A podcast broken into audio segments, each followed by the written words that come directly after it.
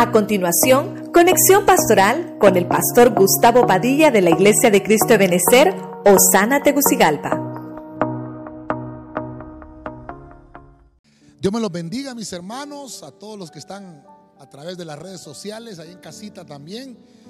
Hoy estamos nuevamente transmitiendo de las instalaciones del auditorio de la Iglesia de Cristo de Benecer Osana en la ciudad capital Tegucigalpa. Vamos a abrir la escritura en el libro de los Salmos, capítulo 19, versículo 7, en la Biblia latinoamericana. Hoy nos toca un tema de enseñanza, así que lo vamos a buscar en la Biblia y vamos a, a leer la palabra en el nombre del Padre, del Hijo y del Espíritu Santo. La ley del Señor es perfecta, es remedio para el alma Toda declaración del Señor es cierta y da al sencillo la sabiduría.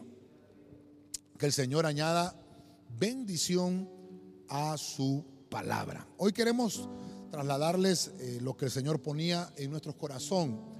El tema que vamos a desarrollar lleva por nombre remedios de los males. Y usted me dirá, pastor, se oye un poco rara esa palabra remedios, pero ya vamos a estudiar eso, ¿verdad? Porque le acabo de leer el Salmo y encontramos ahí la palabra remedio.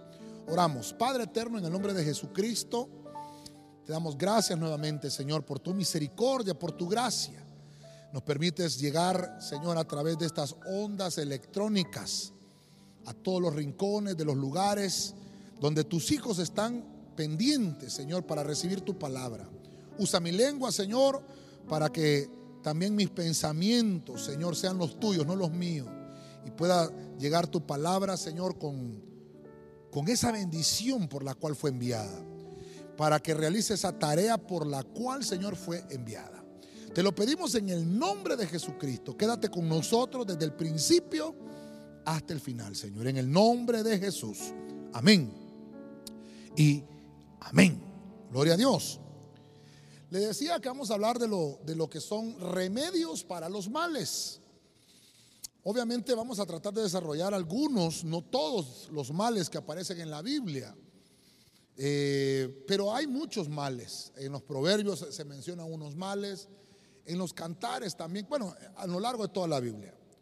Pero hoy quiero eh, enfocarme solamente en esa palabra remedio, que es la palabra 4832 del hebreo. Usted la puede buscar ahí en su diccionario Strong. Se dice marpé, se dice esa palabra hebrea. Dice que es propiamente algo que es curativo. Cuando se habla del remedio, es una medicina, es la cura, es la sanidad. Dice también que es cuando alguien es liberado, cuando alguien tiene placidez, cuando hay una medicina, cuando hay salvación. Mire usted qué interesante.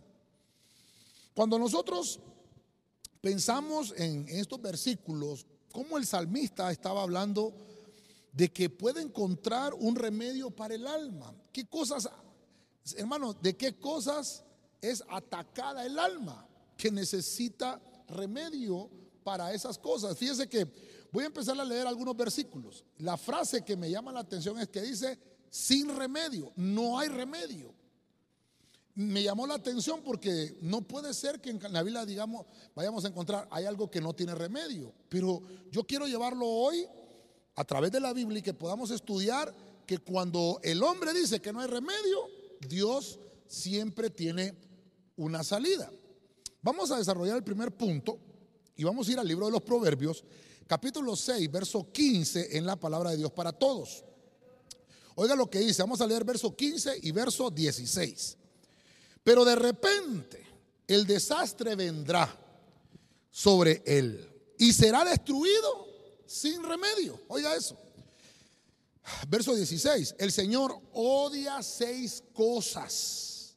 Mejor dicho, hay siete que él detesta. Entonces, quiero, quiero que usted todavía tenga ahí abierto Proverbios 6, porque vamos a seguir leyendo los siguientes versículos.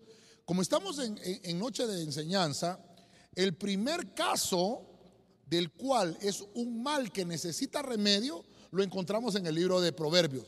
Ah, ese mal se llama destrucción. La destrucción, hermano, la maneja una potestad llamada el destructor, ¿verdad? Eso ya lo hemos estudiado. Apolión es uno de los, eh, el rey del abismo llamado en Apocalipsis capítulo 9. Pero interesantemente, hermano, lo encontramos en, en Éxodo también, que estuvo manifestándose esta potestad. Lo encuentro en Proverbios. Y lo que me llama la atención es que está hablando del perezoso. En los versículos anteriores está hablando del perezoso. Entonces, el perezoso o la pereza atrae un mal que se llama destrucción. Ok, vamos a desarrollarlo entonces. Punto número uno, un remedio que vamos a, pedirle al Señor que nos envíe es un remedio para, para la destrucción. Para la destrucción. Fíjense que aquí, hermano, eh, está escribiendo, está escribiendo Salomón y dice, no hay remedio, no hay remedio. Pero sí podemos, eh, por, por, la, por la Biblia, poder detectar que sí se puede buscar. Porque Salomón dice, no hay remedio. Pero la, el remedio para la destrucción es buscar la humillación. Pero no es que, que te vayan a humillar para que te pisoteen, sino que hay que buscar la humillación a los pies de Cristo. Hay que buscar la humillación, la humillación en el altar. Cuando estamos leyendo, hermano, lo que es la destrucción, la destrucción es el asolamiento. Una persona que ha tenido una pérdida muy grande. Es una persona que tiene cosas casi, oiga bien la palabra que estoy usando, casi irreparables. Porque aquí dice, será destruido sin remedio. ¿Quién? El perezoso. Ahora, esta palabra destrucción es un proceso. Oiga esto por el cual el hábitat natural se transforma en un hábitat incapaz de mantener con vida a una especie. Esto es muy interesante. Estamos en el primer punto del tema. El remedio para la destrucción es que yo busque la humildad y que deje la pereza a un lado. Que yo pueda decirle al Señor, necesito quitarme estas cosas que me acongojan. Entonces, voy a buscar con usted, acabamos de leer el versículo 15 y el versículo 16, pero me llama la atención que hay cosas que Dios odia. Usted podrá decir, pero Dios es un Dios de amor, ¿cómo es que puede haber odio en el Señor? Dios odia todo aquello que aleja al hombre de su presencia. En los versículos siguientes, quiero que me acompañe, siempre mantenemos la versión palabra de Dios para todos. Verso 17 y verso, hasta el verso 19 vamos a leer. ¿Qué es lo que odia el Señor? Dice, los ojos orgullosos, uno. La lengua mentirosa, dos. Las manos que matan gente inocente, tres. Y en el verso 18, el corazón que planea hacer el mal, los pies que corren a hacer maldades. Verso 19, el falso testigo que dice mentiras. Y el último, una séptima, y el que causa problemas entre hermanos. Aquí, aquí hermano, hay mucha tela que cortar con este punto. Aquí tendríamos que desarrollar exclusivamente esta potestad del destructor. Porque dice que al que no es humilde le va a venir sin remedio la destrucción. Hoy queremos, hoy queremos evitarlo. ¿Cómo evito la destrucción? Busco la humildad. ¿Cómo evito que, que haya, que haya, hermano, pérdidas irreparables? Corrigiendo entonces yo te quiero decir, oye hermano, corrige las cosas que te hacen daño. Estas siete cosas que está mencionando aquí eh, Salomón, corrijámoslas. Y así vamos a evitar la destrucción y las pérdidas eh, irreparables, tanto para, para nosotros como para los que están a nuestro lado. Entonces, ¿cómo, ¿cómo puedo ponerle el remedio? Bueno, busque la humillación. La humillación es reconocer que estoy en un error. Tengo que corregir los daños. ¿Qué daños? Mire usted que dice que hasta el que pone discordia entre hermanos. Entonces yo tengo que buscar la medicina. El remedio hace corregir los daños. Usted me dirá, ¿qué cosas hemos dañado? Bueno, usted va a pesarse hoy y yo también me voy a pesar para ver en qué cosas hemos fallado, porque hoy no, hoy no vengo a, decirle, hermano, yo soy aquí eh, el único intachable, irreprensible. No, yo también, hermano, me tuvo que pasar el Señor por el trapillo, por el aquí, hermano, para, para poderle trasladar el mensaje. Necesitamos humillarnos y reconocer que hemos fallado. Eso nos va a ayudar a poner el primer remedio contra este mal llamado destrucción. En el libro de Segunda de Crónicas hay otro mal. Segunda de Crónicas 36:15 en la Biblia Latino, perdón, la Biblia de las Américas. Mire lo que dice eh, este pasaje. Y el Señor Dios de sus padres les envió palabras repetidas veces por sus mensajeros, porque Él tenía compasión de su pueblo y de su morada. Verso 16. Pero ellos continuamente se burlaban de los mensajeros de Dios. Despreciaban sus palabras y se mofaban de sus profetas.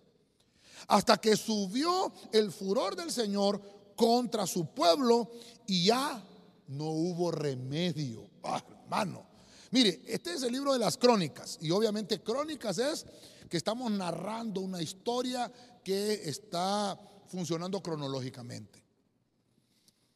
El, escritor de este pasaje nos está llamando mucho la atención porque hay un mal que se llama burla.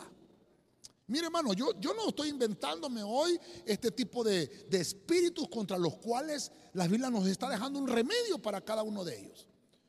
La burla tiene remedio. La burla puede ser de que tú la tengas o puede ser que tú recibas burla. O sea que esto es un arma de doble filo. La burla es complicada. Hemos hablado en otras ocasiones de mofarse acerca de otras personas. Eso Dios no lo aprueba. Dios no quiere que nos estemos burlando del mal ajeno. No debemos de alegrarnos cuando nuestros hermanos o nuestros hermanos prójimos estén pasando alguna circunstancia difícil. Al contrario, debemos demostrar el amor de Cristo, debe de, salir a relucir el nuevo hombre que confesamos tener. Porque la Biblia dice que hay que vestirnos del nuevo hombre. Vamos a ver este mal. Este mal es complicadísimo. Yo creo que hay jóvenes escuchándome hoy, porque este, este, esta potestad, hermano, ataca mucho a la juventud. Se llama burla. Y qué terrible, hermano, que una persona, un adulto mayor, todavía siga siendo atrapado por esta potestad llamada burla, llamada mofa. ¿Cuál es el remedio para esta, para esta potestad? Una cosa tan sencilla es practicar, hermano, poner en práctica, obviamente, ¿verdad? La palabra de Dios. Es cuando yo, hermano, tomo la palabra y obviamente la pongo por obra, cumplo la palabra. La Biblia nos dice, hermano, que tenemos que amar a nuestros hermanos, pongámosla por obra y entonces la burla va a desaparecer. Ese es el remedio para la burla. Vimos el primer punto. El primer punto es un remedio llamado destrucción, perdón, un mal llamado destrucción. ¿Cuál es el remedio? Buscar la humillación y corregir los daños. Cosas que se hicieron. La destrucción, hermano, a veces puede estar en nuestras manos y las corregimos. Esas cosas que destruimos tenemos que corregirlas para ponerle remedio a ese mal. Ahora, ¿cuál es este mal de la burla? La burla es un gesto. O puede ser, mire, mire usted, algo que salió de tu boca, un dicho que la finalidad es denigrar a la persona con bromas o con mentiras por diversión. Esto es complicado. Hermano, por eso le digo que esta potestad de la burla se manifiesta mucho en la juventud. ¿Qué nos gusta, hermano, burlarnos de la gente? Y mire, yo, yo quiero poner esto también en, eh, me voy a poner hasta yo en el tintero también, porque, hermano, las redes sociales sirven para burlarse de la gente. Fíjense, hermano, que usted puede buscar ahí en el YouTube y ponga usted eh, videos de risa 2020 y le van a poner las caídas más graciosas y le van a, hermano, qué terrible. Gente que, que ha grabado a otros hermanos cometiendo un desliz y eso causa burla. Y hasta videos de personas, hermanos, mire que hoy se dedican hasta a entrevistar, andan ahí en los jóvenes entrevistando en las plazas, en los parques, para ver cómo la gente se equivoca y de esa sencillez de la gente empiezan a hacer videos de burla. La persona, mire, la persona que, que está siendo atacada se siente mal. El que lo está viendo se ríe. Y cuanto más aquel hermano que produce ese tipo de cosas, de videos, no, hermano, perdón, yo, yo le vengo a decir hoy de parte del cielo, le vengo a decir, hermano, tenemos que cuidarnos mucho. Tenemos que tener cuidado hasta, hasta las cosas que compartimos. Porque a veces denigramos a las personas, a veces denigramos a los hermanos. En cierta ocasión, David, hermano, llegó al reino después de haber estado peleando y llegó al reino, hermano, con alegría. Llegó el arca del pacto a Jerusalén. Y su esposa, Mical, al ver a David, dice que David venía, hermano, ya con las ropas se le habían hasta caído porque venía danzando frenéticamente para el Señor. Y dice que Mical se burló del rey. Le dijo, oh, el rey, no le da vergüenza el ridículo que está haciendo. ¿Y sabe qué le contestó David? Por causa del Señor yo me haré más vil. Quiere decir que David contrarrestó la burla. ¿Qué le puso David al freno a la burla acá? Con practicar la palabra. Ahora, hermano, nosotros confesamos que somos salvos y que hay gozo en nuestro corazón. Que no importa que la gente se ríe de nosotros por lo que hacemos, por lo que predicamos, cómo cantamos o cómo le danzamos al Señor ponemos en práctica lo que la Biblia dice. Hay que regocijarnos en su presencia. Hay que entrar por sus, sus atrios con alabanzas, al son de la trompeta, hermano, con alegría, con pandero y con danza. Y pongo práctica la palabra. Entonces, eso me va a ayudar a vencer la burla de la gente. La gente se sigue burlando. Es más, dice la Biblia que en los últimos tiempos que estamos viviendo, obviamente, hay unos burladores que van a decir, ¿dónde está el Cristo que ustedes predican que viene y que no viene? Burladores. Pero cuando ponemos en práctica la palabra, hermano, no es necesario que nosotros nos defendamos. Cristo mismo va a defender a sus hijos. Por eso la burla, hermano, mire, es denigrar a la gente. Nosotros como cristianos tenemos que eliminar estos males. El remedio, poner en práctica la palabra. El pecado, hermano, que se repite y del cual nunca se arrepiente, es una invitación al desastre de nuestras vidas. Cuando se nos ha predicado, no haga esto, no haga lo otro, pero nosotros insistimos en repetir ese pecado y no nos arrepentimos, hermano, estamos invitando que el desastre, hermano, entre en nuestras vidas y en nuestra familia. Estamos invitando que nos arrope la burla. Estamos invitando que nos arrope la destrucción. Entonces, el pecado que se repite. Por eso, hermano, si confiesas tu pecado, vas a alcanzar misericordia. Si confiesas tu pecado y te apartas, vas a alcanzar misericordia. Dios quiere, hermano, que nosotros eliminemos la burla de nuestros labios. En este versículo que estamos leyendo aquí, dice, hermano, que Dios estaba advirtiendo a Judá acerca de su pecado y continuamente restauró al pueblo a su favor. Solo para que se volvieran a apartar. Imagínense, hermanos, Dios les enviaba la palabra, ellos confesaban su pecado, se apartaban por un tiempo, pero regresaban ellos al pecado. La situación, hermano, dice aquí, ya no tenía remedio. Cuando nosotros encontramos en la palabra el deleite, el gozo, fíjese, hermano, no vamos a, a caer en los brazos de la burla. ¿Sabe qué provocó esa burla? ¿Sabe qué provocó esa mofa? Porque yo lo subrayé ahí. Les envió palabras repetidas veces por sus mensajeros. Muchas veces envió esta palabra. Porque Dios tenía compasión del pueblo. Hay gente, hermano, que lo critica a uno de predicador y a uno de pastor. A veces le dice, ah, el pastor está predicando lo mismo. Ese, ese, versículo ya lo, lo, ha leído el pastor montones de veces. Y la gente que empieza hasta se burla. Mire usted qué terrible, hermano, que dice este versículo que el Señor lo envió repetidas veces. Hermano, yo le he dicho a algunos hermanos, yo no tengo ningún problema en repetirle un mensaje si el Señor me dijo que lo repitiera. No tengo ningún problema. Ese es mi trabajo espiritual. Esa es mi comisión ministerial para poderle trasladar la palabra del cielo. ¿A quiénes usó el Señor? Leamos ahí. Dice que se lo envió por los mensajeros y ellos se burlaban del mensajero. Yo estoy parado hoy aquí frente a usted, hermano, con el, con el, eh, a sabiendas de que la gente se burla de mí. qué terrible. Y sabe qué, hermano, perdóneme, bendecimos a todos esos hermanos y les declaramos bendición, les declaramos paz, les declaramos el amor de Cristo. Que los bendiga. Pero de nuestros labios nunca va a salir una palabra, hermano, eh, para, para maldecirlo. ¿Cuál es entonces el remedio? Bueno, practicar la palabra. Ah, le vamos a agregar algo más. Recibir. Recibir a quién, hermano? Al mensajero. No se burle del mensajero. Recíbalo. Porque está haciendo un esfuerzo por llevarle el mensaje del cielo. Tan lindo que es predicar la palabra, hermano. Y no solamente eso, ponerla en práctica, porque ya vimos el primer versículo, ¿verdad? Tengo que poner, hermano, en práctica para corregir los daños. Si la Biblia me dice que tengo que corregirme, lo corrijo. Estos hijos de Israel, hermano, ¿sabe qué pasó con ellos? Porque se burlaban del mensajero. Dios los, los envió y los entregó en manos de los babilónicos hermano, y, fueron cautivos por sus enemigos.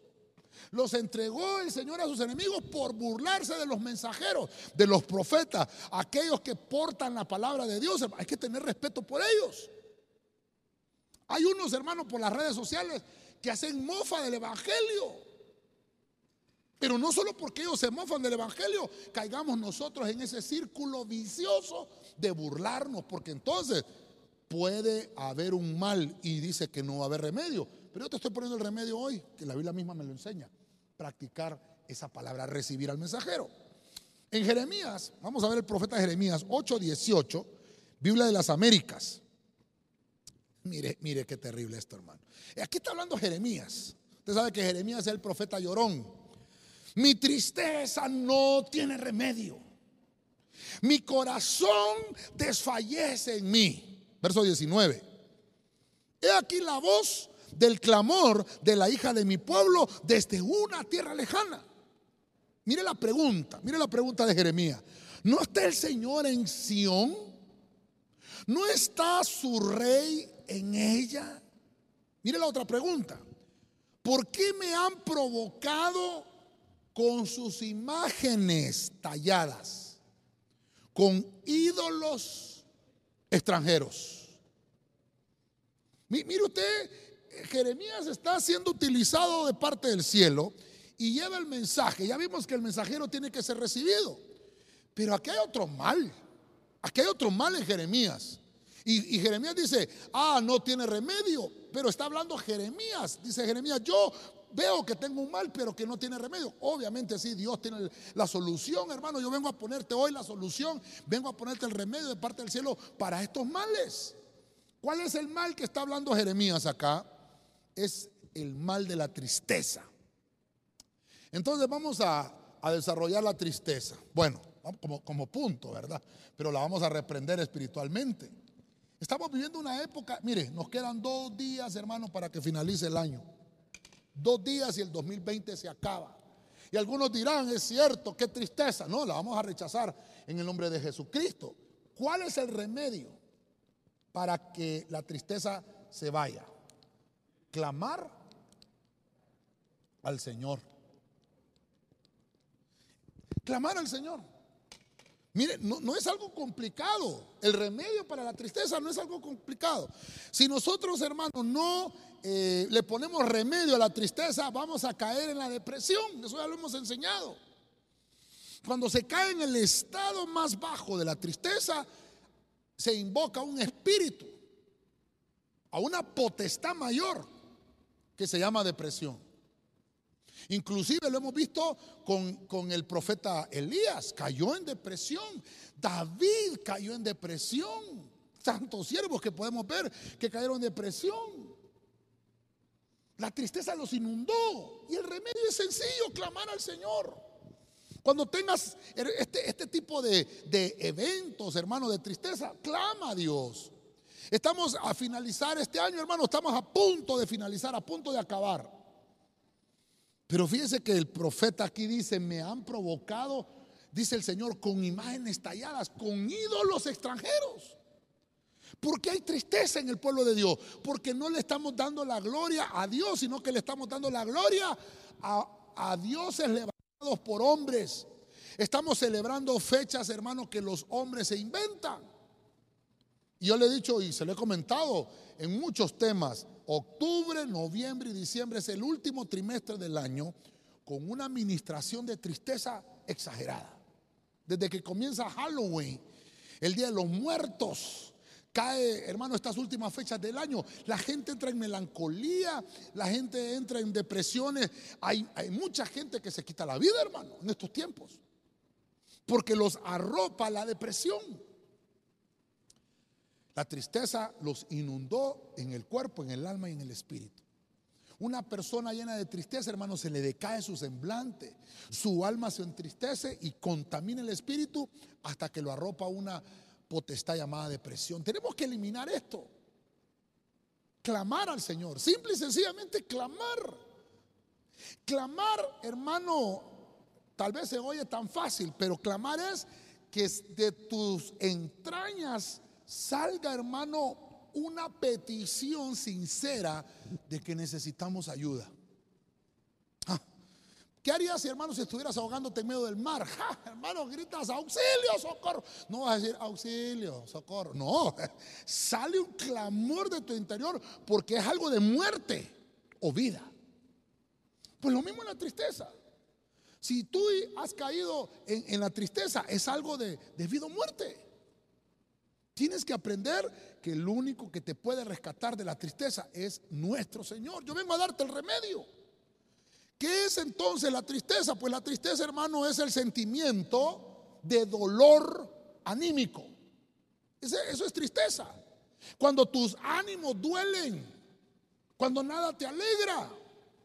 Eso se produce, la tristeza, por un suceso desfavorable suele manifestarse con ese, estado de ánimo eh, de pesimismo, con una insatisfacción, nada, nada te, te, satisface. Y esto tiende a introducirnos al llanto. La gente que ya tiene tristeza, hermano, va a caer en el llanto. No te estoy diciendo que no hay justificación para tener tristeza. La Biblia dice, el que esté triste, haga oración. El que esté alegre, cante alabanzas.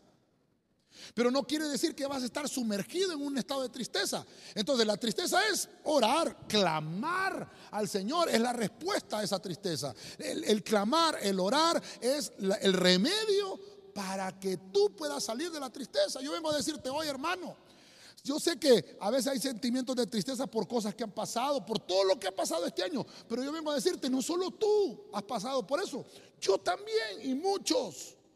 En, todo el mundo hemos pasado por cosas iguales. Sin embargo, la diferencia la hacemos los que tenemos la puesta la mirada en el único que puede cambiar nuestra vida. Se llama Jesucristo. El sentimiento de tristeza provoca llanto. Un estado anímico, hermano, donde nada te satisface.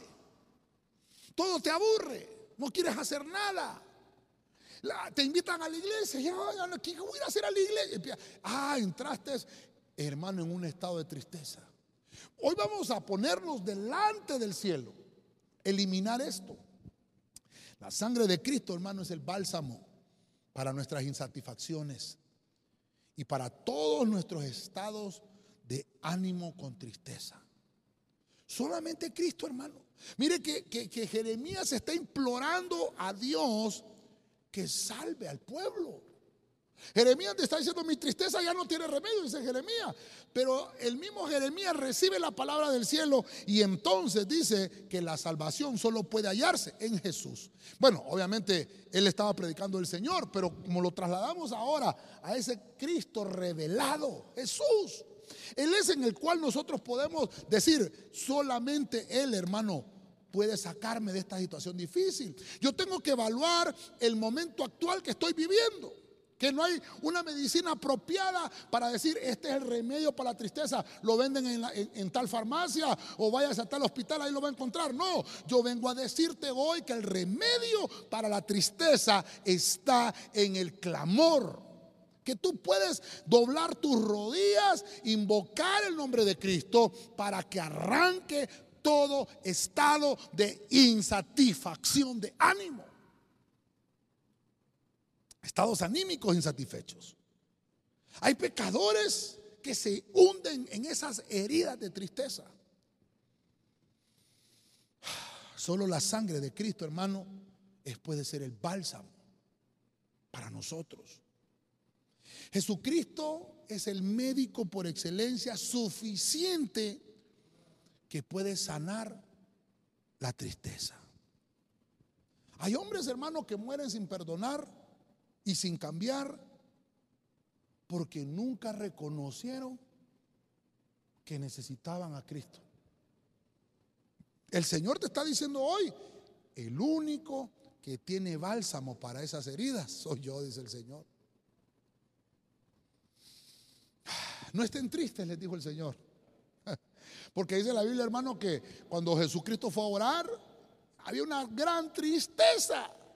Dice en unas versiones que por tanta era la tristeza de los apóstoles que quedaron dormidos cuando el Señor estaba orando, clamando porque venía un momento difícil. Cristo lo sabía. Pero había estado con ellos tres años y medio preparándolos para ese momento. Ese momento tenía que llegar. Él muchas veces lo predijo. Pero Él les dijo eso para que estuvieran listos. Cuando llegó el momento no estaban listos. Sin embargo, tenía que suceder. Yo te vengo a decir hoy, hermano, hemos atravesado este año muchas situaciones difíciles y tenemos suficientes excusas para estar tristes. Pero yo vengo a decirte, hermano, solamente clamando al Señor vamos a encontrar el bálsamo a nuestras heridas. Entonces, vamos a, desarrollar eso aquí. Cristo, el bálsamo a nuestras heridas. Por eso dice que Él llevó nuestras heridas él llevó, hermanos, nuestras enfermedades y por su llaga somos curados. Cristo es ese bálsamo para las heridas. No podemos, hermano, poner nuestros sentimientos en los humanos. Pongámoslos delante del Señor. Pongamos nuestros sentimientos delante de Dios. Él es el único. Él es el único bálsamo que va a poder satisfacer nuestras necesidades. Mire cuántos males, hermano. Cuántos males nos acongojan el alma. En, el libro de Naúm, profeta Naúm, es uno de los profetas menores, 3.18, Biblia de las Américas. Vamos a leer aquí este versículo. Mire qué terrible. Duermen tus pastores, oh rey de Asiria. Tus nobles reposan. Tu pueblo está disperso por los montes y no hay quien los reúna. Verso 19.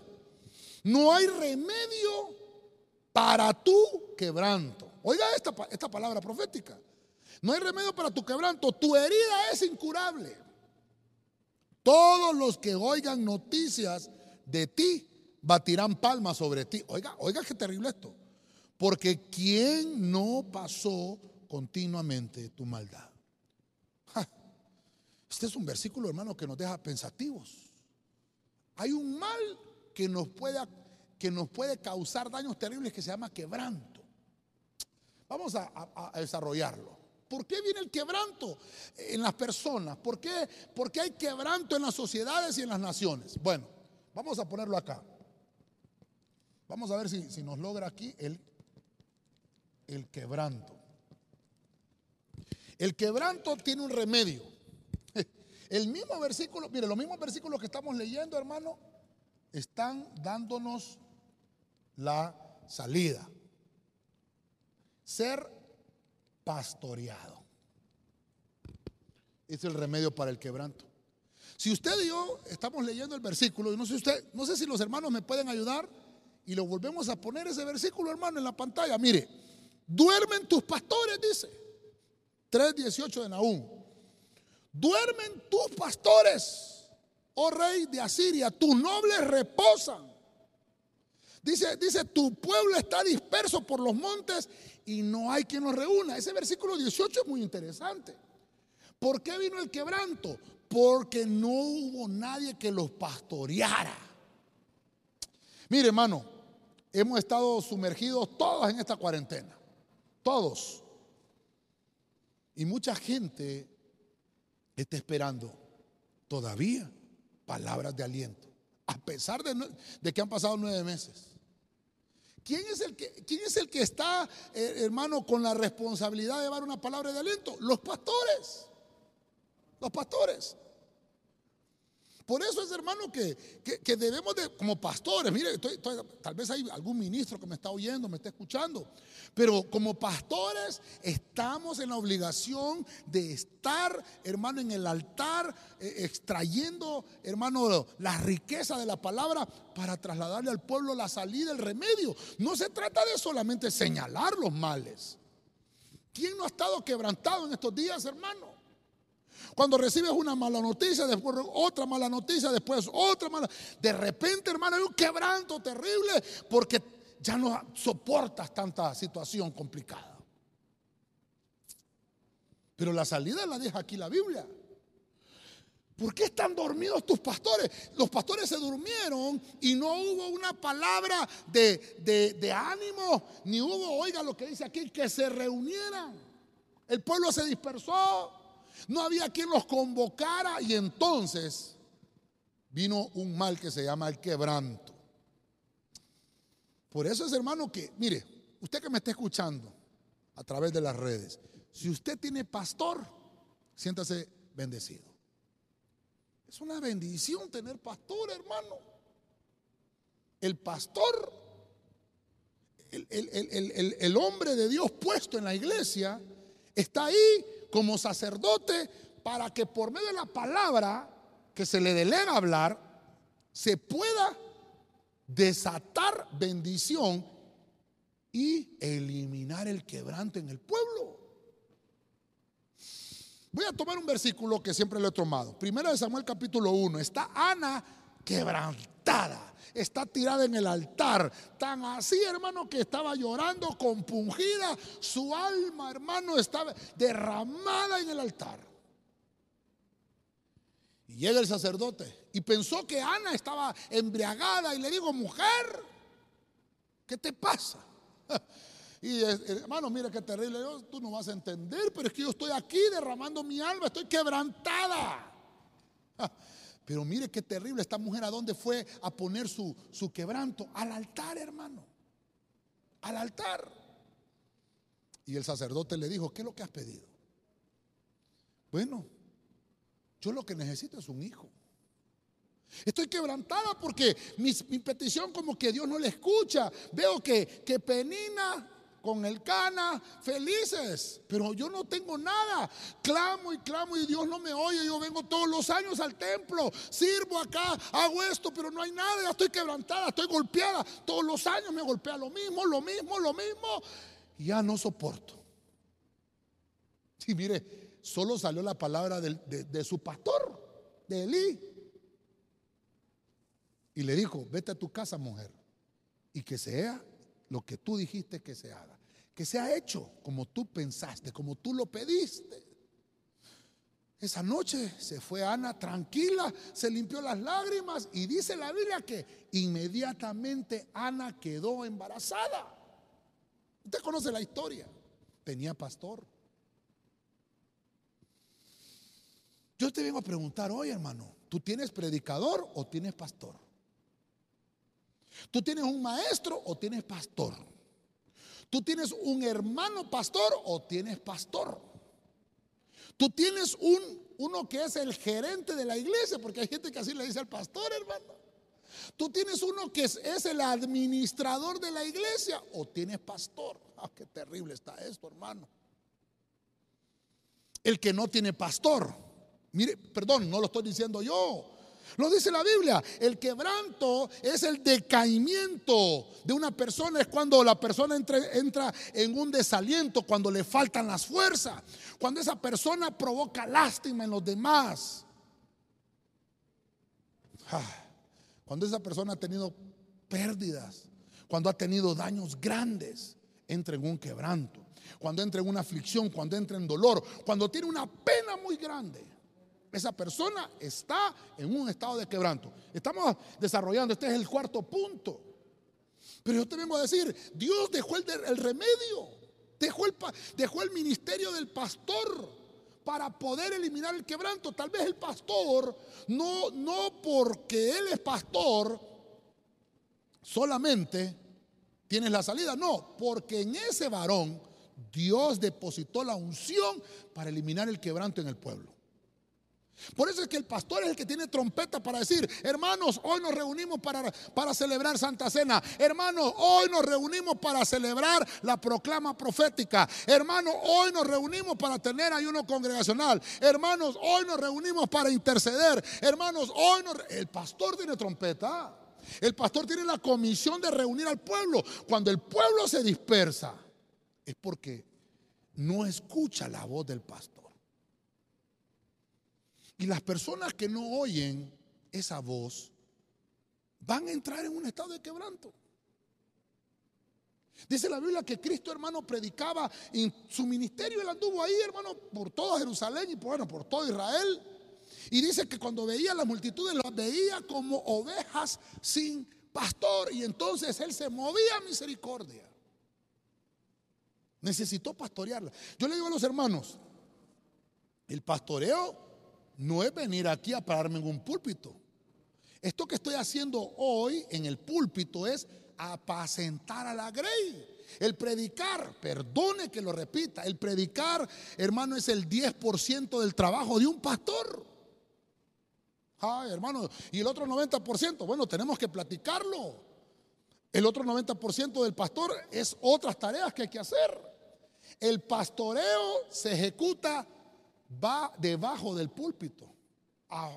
allá cuando, cuando nos toca ir a orar por el hermano, cuando nos toca ir a enterrar al que se murió, cuando nos toca ir a orar por el que está cumpliendo años, cuando nos toca ir a bendecir al que se casa, cuando nos toca ir a darle palabras de consuelo al que está desanimado, cuando nos toca, hermano, alegrarnos con el que se alegra y llorar con el que llora. Ahí, ahí es el pastoreo. Pero esto que estoy haciendo ahorita no es pastorear.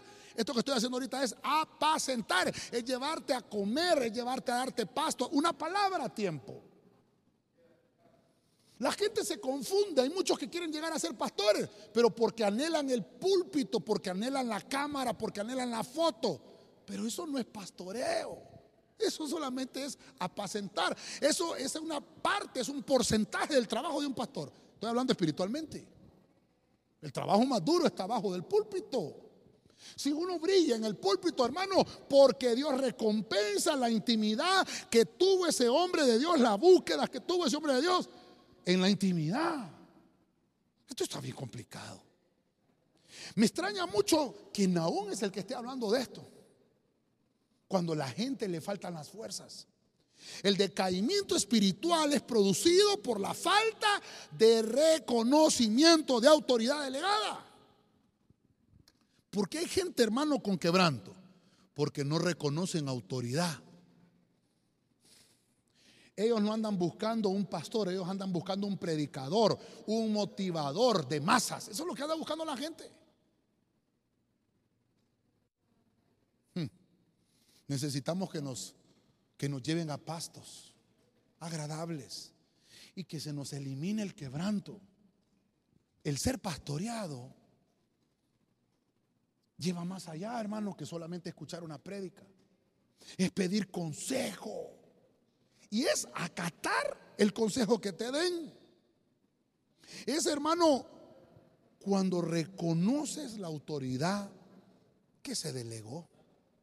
A veces se te va a aconsejar cosas que tú no quieres hacer, pero si la autoridad te lo dice, hazlo y vas a obtener la bendición y vas a salir del estado de quebranto. Entonces, eh, para eliminar el quebranto, eh, eh, para eliminar este, este mal que acongoja al cristiano, es acatar, lo vamos a poner así, ¿verdad? Acatar el consejo. ¿Qué cosas, hermano, a veces necesitamos escuchar?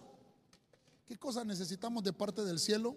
Oírlas, no nos van a gustar. A Pedro le dijeron, ¿sabes qué, Pedro? Te pidieron para zarandearte. Ay, hombre, qué palabra más terrible esa, ¿verdad? Alguien me dijo, deme una palabra, pastor. Yo necesito una palabra del cielo. Démela, démela, démela. Tengo una palabra para ti. Sí, sí, sí, sí. Dígame, pastor, ¿cuál es? Te pidieron para zarandearte.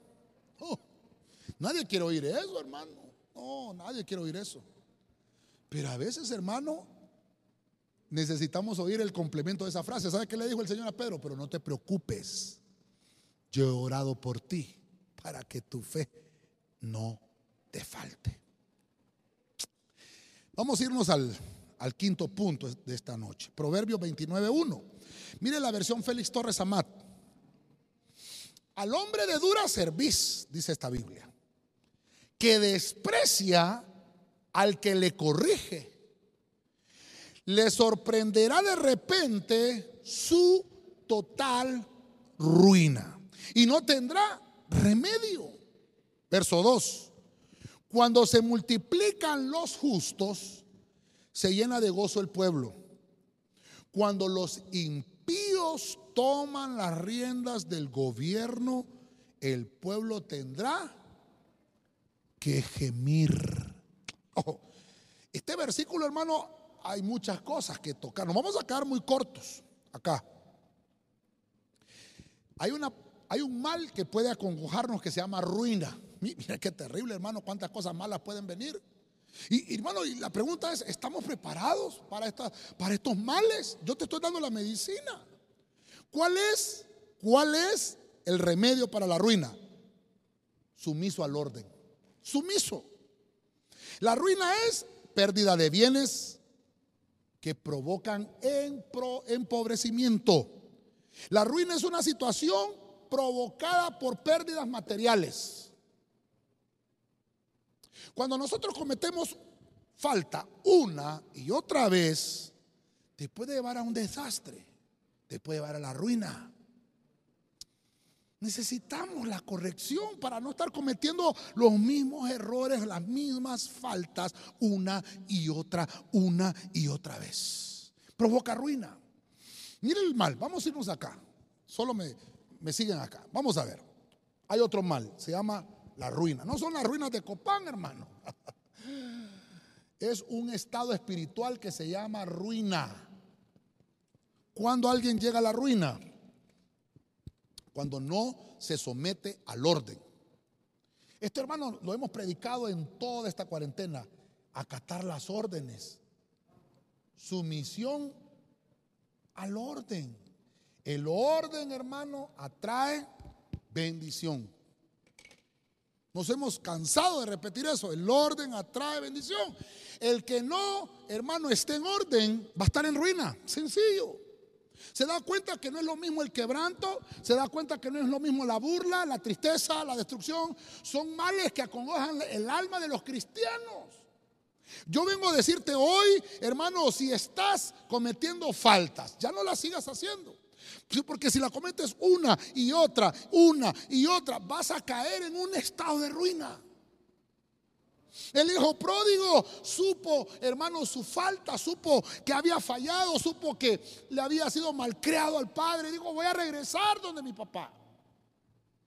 Aunque ya no soy digno de ser llamado su hijo, me comí la herencia, la, la malgasté, no la invertí provoqué problemas en la casa. Mi hermano también allá se molestó conmigo. Voy a regresar. Mire, ¿qué es lo que pasa hoy con los cristianos? Muchos se van de las iglesias y se van molestos con sus hermanos y no quieren regresar de donde salieron porque hay un orgullo que es más grande que la ruina que tienen. Dios te dice, busca el orden, sométete al orden y vas a eliminar la ruina. Hermano, perdón, hay gente, y no sé a quién estoy predicando hoy, hermano, pero hay gente que está sumisa en la ruina por causa de que su orgullo es más grande. No se quiere someter al orden. Yo, yo lo he experimentado, hermano. Yo se lo he contado a usted muchas veces.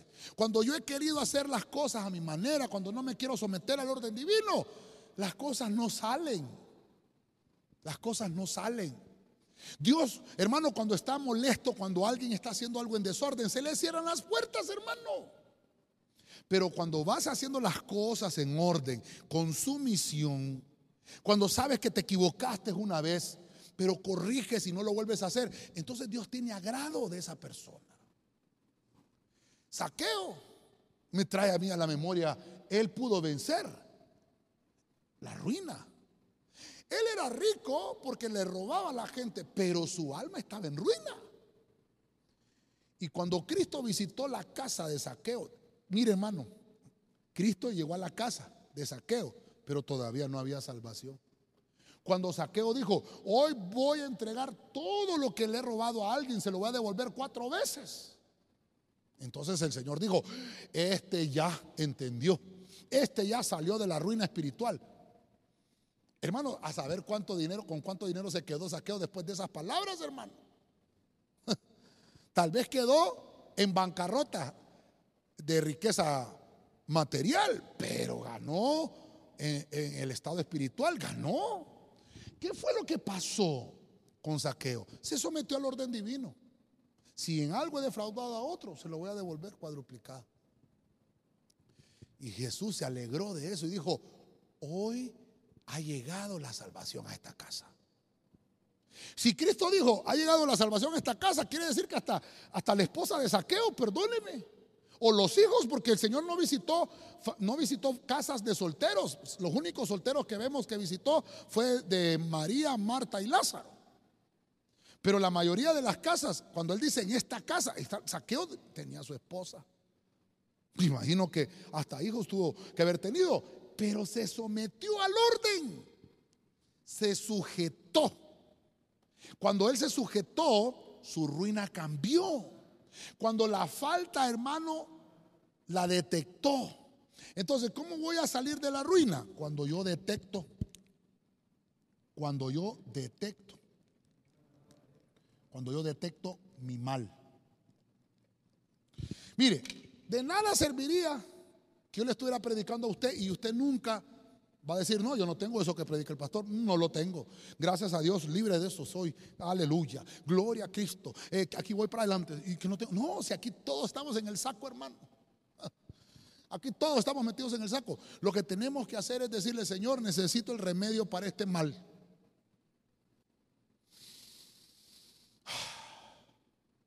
Necesitamos someternos. Por eso Salomón dice, el hombre que, tiene una cerviz tan dura desprecia aquel que lo corrige. Hermano, cuando una persona corrige a otro es porque lo ama. Pero mire lo que dice Salomón. El, el, dura cerviz desprecia la corrección. Le sorprenderá la ruina. Oh, hermano, yo no quiero que te pase eso. Cuando se multiplican los justos, se llena de gozo el pueblo. Mire qué interesante. Aquel que acepta la corrección va a provocar que pueda gobernar al pueblo. Y el pueblo se va a alegrar. Y como dice hermano, el pueblo le va a tocar gemir cuando un impío tome las riendas. Por eso mire que todo esto está concatenado y está amarrado. Hay que clamar. ¿En qué punto vimos que hay que clamar? En el punto 3. Cuando hay tristeza en una familia, cuando hay tristeza en una sociedad, cuando hay tristeza en una nación. Le toca gemir al justo. Si el justo no gime, entonces hermano, van a venir todos estos males, van a venir quebrantos, van a venir ruinas, desgracias, burlas, tristezas. Si cometemos faltas, tenemos hermano que corregirlas y aceptar las correcciones. Para ir aterrizando con esto, en Jeremías 17:9, Biblia de las Américas. Oiga lo que dice esto más engañoso que todo es el corazón. Oiga lo que dice, y sin remedio. ¿Quién lo comprenderá? Verso 10. Yo el Señor escudriño el corazón, pruebo los pensamientos, para dar a cada uno según sus caminos, según el fruto de sus obras. Ok. Usted me dirá, pastor, ¿por qué está tomando el corazón como que fuera un mal? Ahorita lo vamos a explicar. El corazón es engañoso. No, pastor, tan bonito que es el día del amor. Sí, pero, pero ese amor es un amor eros. Es un amor, hermano, que se puede llevar eh, espiritualmente. ¿Cuál es el remedio para que ese corazón no esté malo? Hay algo tan fácil y sencillo. Tenemos que aprender a inclinar. Le, puse yo aquí inclinarse al bien, ¿verdad? Creo que así lo puse, sí. Inclinarse al bien. Ok. La mayoría de los que estamos oyendo, yo creo que me van a dar la razón. Todos aquí, todos aquí, se nos hace más fácil hacer lo malo que hacer lo bueno. Todos. Todos. ¿Sabe cómo se comprueba eso? Cuando uno está haciendo la fila en un lugar, hermano, tiene saltarse uno y, y robarse el puesto del que está delante. Facilito eso, hermano. ¿Y qué de aquel? No nos ponemos a pensar de aquel que está de último en la cola y que tiene horas de estar ahí, hermano. Porque el corazón es engañoso. Tenemos que aprender algo tan importante. El remedio para el corazón es inclinémoslo al bien. Mire, mire, el corazón nuestro está inclinado a la izquierda. Así nos dicen los médicos. Nuestro corazón está en el centro, pero ligeramente inclinado a la izquierda. Pero cuando Dios te ve de frente, Él lo ve inclinado a su derecha. Entonces, ¿qué, lección nos deja esto? Que no es nuestro punto de vista, sino que es el punto de vista de Dios. A veces hacemos cosas que pensamos que están en lo correcto, pero el corazón, hemos estudiado el corazón, creo que hay como cuatro o tres temas por ahí del corazón. El corazón es el asentamiento de tres cosas de las actitudes, de las emociones y de la inteligencia. En el corazón hay, este, hay estos tres factores importantes. Actitudes, emociones y la inteligencia. Las decisiones que tenemos que tomar. A veces tenemos que tener el pensamiento, la mente unida con el alma, con el corazón. Pero no, no, tomemos decisiones solamente por sentimiento. El corazón fortalecido puede pedir ayuda a Dios para resistir la tentación cuando ésta llegue. Pero es un corazón que está fortalecido. Un corazón, hermano, que está débil,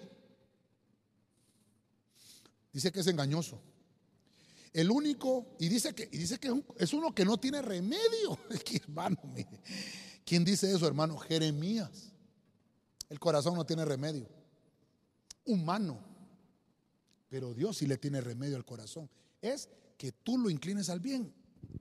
Dios aclara, hermano, que ¿por qué pecamos? Dios lo aclara. Es un asunto del corazón. ¿Por qué pecamos? Es un asunto del corazón. Porque hay alguna actitud, porque hay alguna emoción o porque no hay inteligencia para actuar. Nuestros corazones, hermano, pueden haber estado inclinados por mucho tiempo hacia el pecado. Desde el momento que nacimos. Nadie lo conoce. Dice la Biblia que ni el propio hombre lo, conoce. Es, muy fácil para el humano que caiga en la rutina y que olvide con facilidad y que abandone a Dios con facilidad por el corazón. Yo le digo a los hermanos, estamos a dos días que finalice este año, ¿cómo está tu corazón? ¿A dónde lo tienes inclinado? ¿En qué está inclinado tu corazón en estos días? Perdóneme, me voy a ministrar con usted y no quiero ser hipócrita, pero mi corazón está palpitando, hermano, porque estoy pensando, ¿y si viene el Señor hoy? ¿Y si viene Dios mañana? Hermano, no dejemos que una época, que una temporada incline nuestro corazón a las cosas malas. Hay un remedio. Yo el Señor dice, escudriño el corazón, pruebo los pensamientos. Eso lo dice la Biblia. ¿Quién lo comprende? El hombre no lo comprende. Yo le decía a los hermanos el domingo que estábamos presenciales aquí en la iglesia, la noche del 24 de diciembre, dije yo, ¿cómo irá a estar esta noche? Ha sido un año difícil para muchas familias. Todas las familias han pasado malas noticias. Yo pensé que iban a suceder cosas distintas. Sin embargo, hermano, yo creo que se quemó pólvora como nunca. Digo yo, ¿cómo es que no tienen dinero? ¿Cómo es que la gente se queja que no hay dinero, que la economía está quebrada, eh, que quieren eh, esto por allá y que se quejan de que no hay trabajo? Hermano, ¿y cómo quema pólvora la gente, hermano? Yo le llamo a eso, hermano, alegría de pobre. Hay gente que dice, no, pero que merecemos. Hermano, perdóneme, pero con toda esa pólvora que se quemó, se hubiera mandado una ayuda de las que, Dios santo, hasta el tiempo se me acabó, me sonó la campana, hermano. Ayudas a aquellas personas, hermano, que están necesitadas, que allá en la costa, hermano, no tienen una cama donde dormir, que no tienen una estufa donde calentar el agua para hacer café, que no tienen, hermano, una, una harina o, qué sé yo, hermano, para hacer tortillas, no tienen eso. Y nosotros quemando pólvora, hermano. Yo digo nosotros, yo no quemé pólvora, ni, ni tengo esa costumbre. Pero, perdóneme, hermano, tal vez mi corazón está, no sé, creo yo que no, no está confundido, pero pero yo no le hallo sentido a eso. Va a finalizar el año. ¿Cómo lo vamos a cerrar? ¿Cómo lo vamos a cerrar? Yo estoy en clamor y estoy en unidad con aquellos que han perdido un familiar y con aquellos que todavía tienen enfermo a un familiar. Hoy hay personas, hoy tenemos una lista de oración ahí, hermano. Mire, la lista de, de hermanos o personas que están solicitando oración por familiares con COVID había disminuido. Este mes de diciembre, hermano, volvió al doble. Sin embargo, no aprendemos. Porque el corazón es engañoso. Tal vez me ayudan los hermanos, por favor. Vamos a, cerrar este punto. ¿Qué hay que hacer con el corazón? Entregados a Dios, hermano. No hay, no hay, hermano, que hacerlo a la humanidad, ni humanismos. Entreguémosle. ¿Sabe qué dice el Señor? Dame, hijo mío, tu corazón. No te pide otra cosa. No te dice el Señor, dame tus pensamientos. No, dame el corazón. Dame el corazón. Me ayudan, por favor, y vamos finalizando. Y me avisan si tenemos ahí a los hermanos también que están a través de las redes sociales. Me avisan, por favor. Necesitamos el corazón fortalecido. Perdóneme que el tiempo se me acabó. Eclesiastés 10.4, pero como usted está en casita, ¿verdad? Solo terminó la transmisión y, obviamente ahí está 2.3 y está en casita. Dice Eclesiastés 10.4 en la traducción del lenguaje actual. Si el gobernante se enoja contigo, termino con eso. Si el gobernante se enoja contigo, no renuncies a tu cargo para los grandes errores un gran remedio. Ay, hermano, ¿cómo se llama ese gran remedio? la paciencia. Esa no la venden en ninguna farmacia, hermano. Yo le dicho a usted, ¿qué remedio es, hermano? Tan caro. La paciencia. La paciencia. Vamos a, desarrollarlo porque el tiempo ya nos avanzó. Hay un mal que acongoja el alma de los cristianos. Errores. No sé si lo puse en plural, sí, lo puse en plural. Sí lo puse en plural. Le puse los los errores. Los errores son cosas malas que suceden. Se llaman errores por algo, ¿no? ¿Cuál es el remedio? Ay, hermano, yo hubiera querido haber encontrado otra, otro remedio aquí, pero se llama paciencia. La paciencia, dicen algunos, ¿verdad? Eh, ahí un dicho humano, la paciencia es la madre de la ciencia. oh, hermano. Hay gente, mucha gente, que se ha ido a las iglesias y no ha leído este versículo. A veces la autoridad puede tener razón, estar molesto. Pero mire lo que dice Eclesiastés. Eclesiastés significa el predicador. Mire la prédica de Salomón aquí. Si sabes que hay algo que has hecho, si sabes que han habido males que has hecho o que te han atrapado, y, eso provocó algún enojo. La Biblia dice, airaos, pero no pequéis. O sea que, hermano, no es que, no es que nunca se va a molestar la autoridad. Sí se puede molestar. Todos en alguna ocasión nos hemos enojado. Pero el consejo del cielo es, no renuncies a tu cargo. Yo creo que aquí se lo tengo subrayado en el versículo. No renuncies a tu cargo. Esa no es excusa para renunciar a tu cargo. Y la mayoría de los cristianos que ya no están en una iglesia fue porque tuvieron un reclamo de su autoridad. Entonces renunciaron a su cargo. Y eso es un mal que los arropó. Errores. Fue, un error. Fue un error. Solo, mire, yo sé que el tiempo se me acabó, pero como estamos en la televisión y aquí no, le pagamos a nadie, ni tenemos patrocinadores, ni nada, ¿verdad? Podemos extendernos. Solo aguante mi soporte estos tal vez tres minutitos. Yo renuncié a un trabajo porque el jefe no me quería aumentar. Y me fui. Y mi orgullo tuvo que pagar el precio. Estuve siete meses sin encontrar trabajo. Hasta que entendí mi error. Y todavía podía regresar al trabajo anterior y pedirle disculpas a mi jefe y decirle, ¿sabe qué? Me equivoqué devuélvame mi trabajo, pero mi orgullo fue grande, hermano, y siete meses complicados. Hasta que doblé mis rodillas en un, en, un, culto de intercesión en la iglesia. En ese entonces eh, orábamos en la iglesia jueves por la mañana, a las seis estábamos orando los jueves y orábamos los sábados a las seis de la mañana. Me recuerdo que un sábado me fui. Ese sábado mi petición desde que salí de la casa fue, Señor, me equivoqué, cometí un error.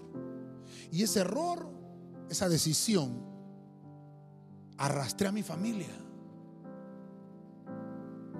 Y me hinqué en el altar y le dije, Señor, dame un trabajo de nuevo. Ay, no, yo tenía cuatro diplomas en ese entonces. No me estoy alardeando de eso, pero los diplomas no me valieron para que me dieran un trabajo. Hay gente que dice, ah, ya me gradué, ahora voy a tener trabajo. ¿Cuántas personas tenemos allá afuera, hermanos? Doctores, licenciados, abogados, arquitectos, ingenieros, sin trabajo. Dios es el que abre las puertas, hermano, el trabajo que tienes te lo dio Dios. No cometas el error de renunciar a tu cargo por un orgullo, por un error que cometiste si no quieras reconocerlo. Eso es en la parte física y lo aprendí. Ahora trasladémoslo a lo espiritual. ¿Por qué no quiero reconocer mi falta? El error puede ser algo que cometiste como un desacierto, como una equivocación pudo haber sido una acción o, el concepto que tengas de algo que realizaste de una manera incorrecta. Una actitud incorrecta. Si hiciste algo incorrecto, el que está sobre ti, tu autoridad, tiene el derecho de corregirte. Cuando hagas cosas malas y nadie te corrijas, entonces preocúpate porque una es no les interesas y lo segundo es no te aman. Pero yo creo que todos aquí tenemos padres. Si tú haces algo malo, el primero en reclamarte son tus padres, porque ellos te aman. ¿Qué pasa en las iglesias cuando no hay corrección? Porque el pastor tiene miedo que se vayan las ovejas. Entonces no hay amor, lo que hay es interés. Ah, qué lindo este pastor que nunca me reclama, ¿verdad? Y aquí puedo hacer lo que yo quiera. Ahí no hay amor, ahí hay interés. perdón, no sé a quién estoy hablando hoy, hermano, perdón. Me estoy tomando el tiempo. Yo creo que tengo que aprovechárselo para ministrarle este punto. La paciencia es el remedio para los errores. No lo digo yo, yo quise haber tal vez puesto otra palabra, otro remedio, pero la Biblia dice que ese es el gran remedio para los errores, para los grandes males, paciencia. ¿Por qué paciencia? Porque tienes que saber esperar. Tienes que saber esperar la respuesta. Cometiste un error. Con paciencia. Dígame en qué me equivoqué. Entonces, la paciencia es esperar. Hermano, qué, interesante. Esperar. ¿El qué, hermano? Esperar el consejo. Creo que hemos hablado del consejo. Hay un tema específicamente del consejo. Y si no me equivoco, acá también acatar el consejo. Aquí es que ya te viene el consejo y tienes que acatarlo. Pero aquí tienes que esperarlo. Por eso te dice paciencia. Porque tienes que saber esperar. A veces el consejo está. A veces tienes que esperarlo. A veces, pastor, yo quiero que me lo diga ahorita. Hay que orar, hermano, no lo tengo. Hay que orar. ¿Por qué? Porque para los grandes males y los grandes errores, el remedio es la paciencia. No dejes, hermano, por una pasión tu puesto del deber. Espera un poco. Y verás que ceder apacigua grandes ofensas. Voy a, finalizar, como siempre lo hacemos, hermano, como siempre lo hacemos. Los males que acongojan en el alma son complicados. Tal vez hoy solo tal vez eh, seleccionamos siete, pero hay más. Quiero hacer una conclusión. Remedios para los males. La palabra remedio la encontramos en la Biblia. La palabra remedio, hermano, significa aquello que produ produce sanidad. Es aquello, hermano, que te satisface para que puedas sanar tu alma. Uno de los primeros males que pueden atacar nuestras almas es la destrucción. Es una potestad terrible. Apolión es el Dios de la destrucción. Pero cuando al cristiano, hermano, le acontecen este tipo de males, oiga bien, la destrucción es un mal que puede venir al cristiano y la Biblia dice que el remedio es buscar la humildad. Porque a veces la destrucción viene por orgullo. Cuando yo tengo que corregir los daños que yo he hecho con mis manos. Entonces viene un mal. Mis acciones atraen cosas, cosas que no van a ser buenas. El segundo punto, vimos la burla. Es un mal. La burla es un mal que puede estar dentro de nosotros o puede estar en el externo.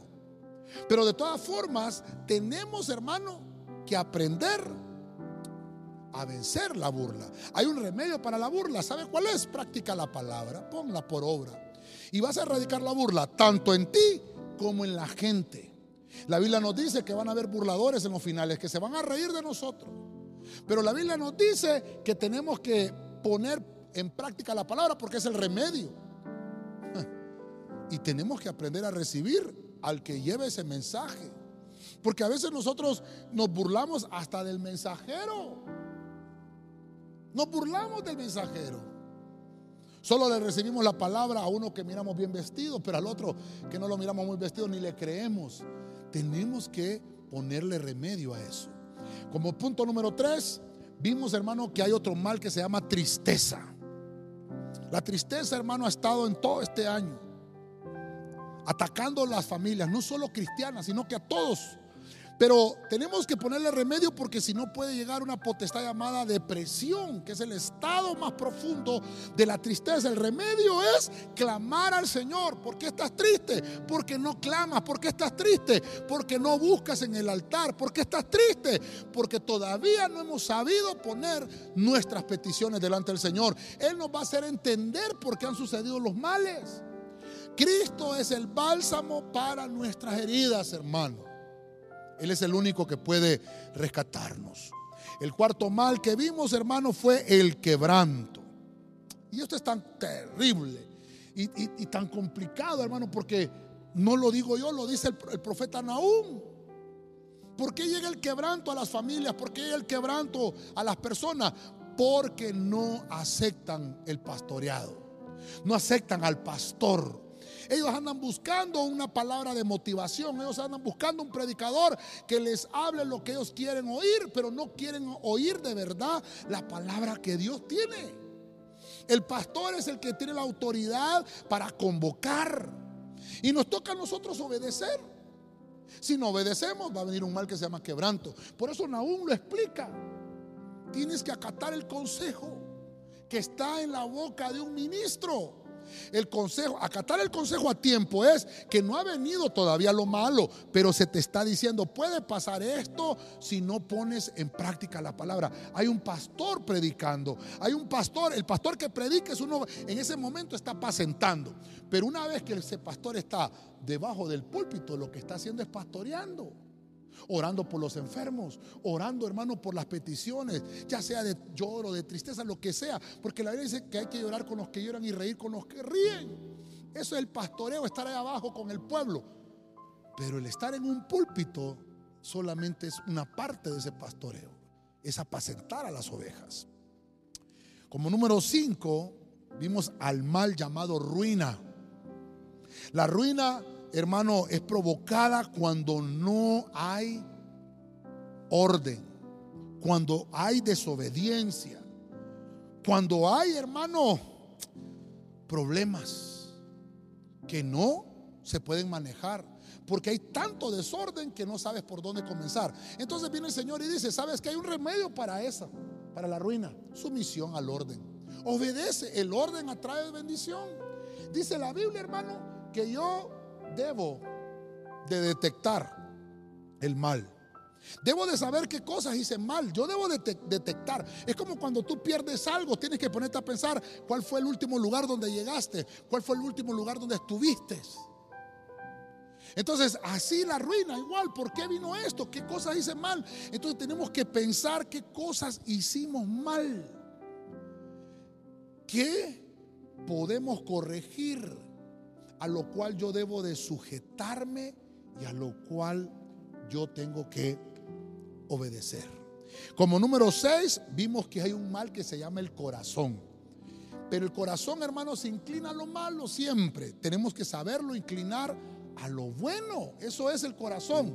El corazón, para que podamos corregirlo, para que no nos, no nos dejemos llevar por sentimientos, debemos de entregárselo al Señor. Por eso dice Dios, hijo mío, dame tu corazón. Y por último, el último mal que vimos, que obviamente son siete, pero hay más, son errores. Y, nos enseña aquí, hermano, el, eh, el, predicador Salomón que escribió este, este, este libro de Eclesiastés. Cuando el gobernante se enoje contigo, o te regañe, o te corrija, no abandones tu cargo, no renuncies a tu oficio. Acepta la corrección. Este es el remedio. Y dice que el gran remedio es paciencia. La paciencia, hermano, es esperar el consejo. No te molestes tan rápido. Digiere y piensa qué cosas hiciste mal. Te dejo estos, estos siete remedios, tal vez remedios para los males. Te dejo estos siete remedios. ¿Cuáles son los remedios? La humillación, la palabra, el clamor, el pastoreo, el orden, el bien y la paciencia. Siete remedios para siete males.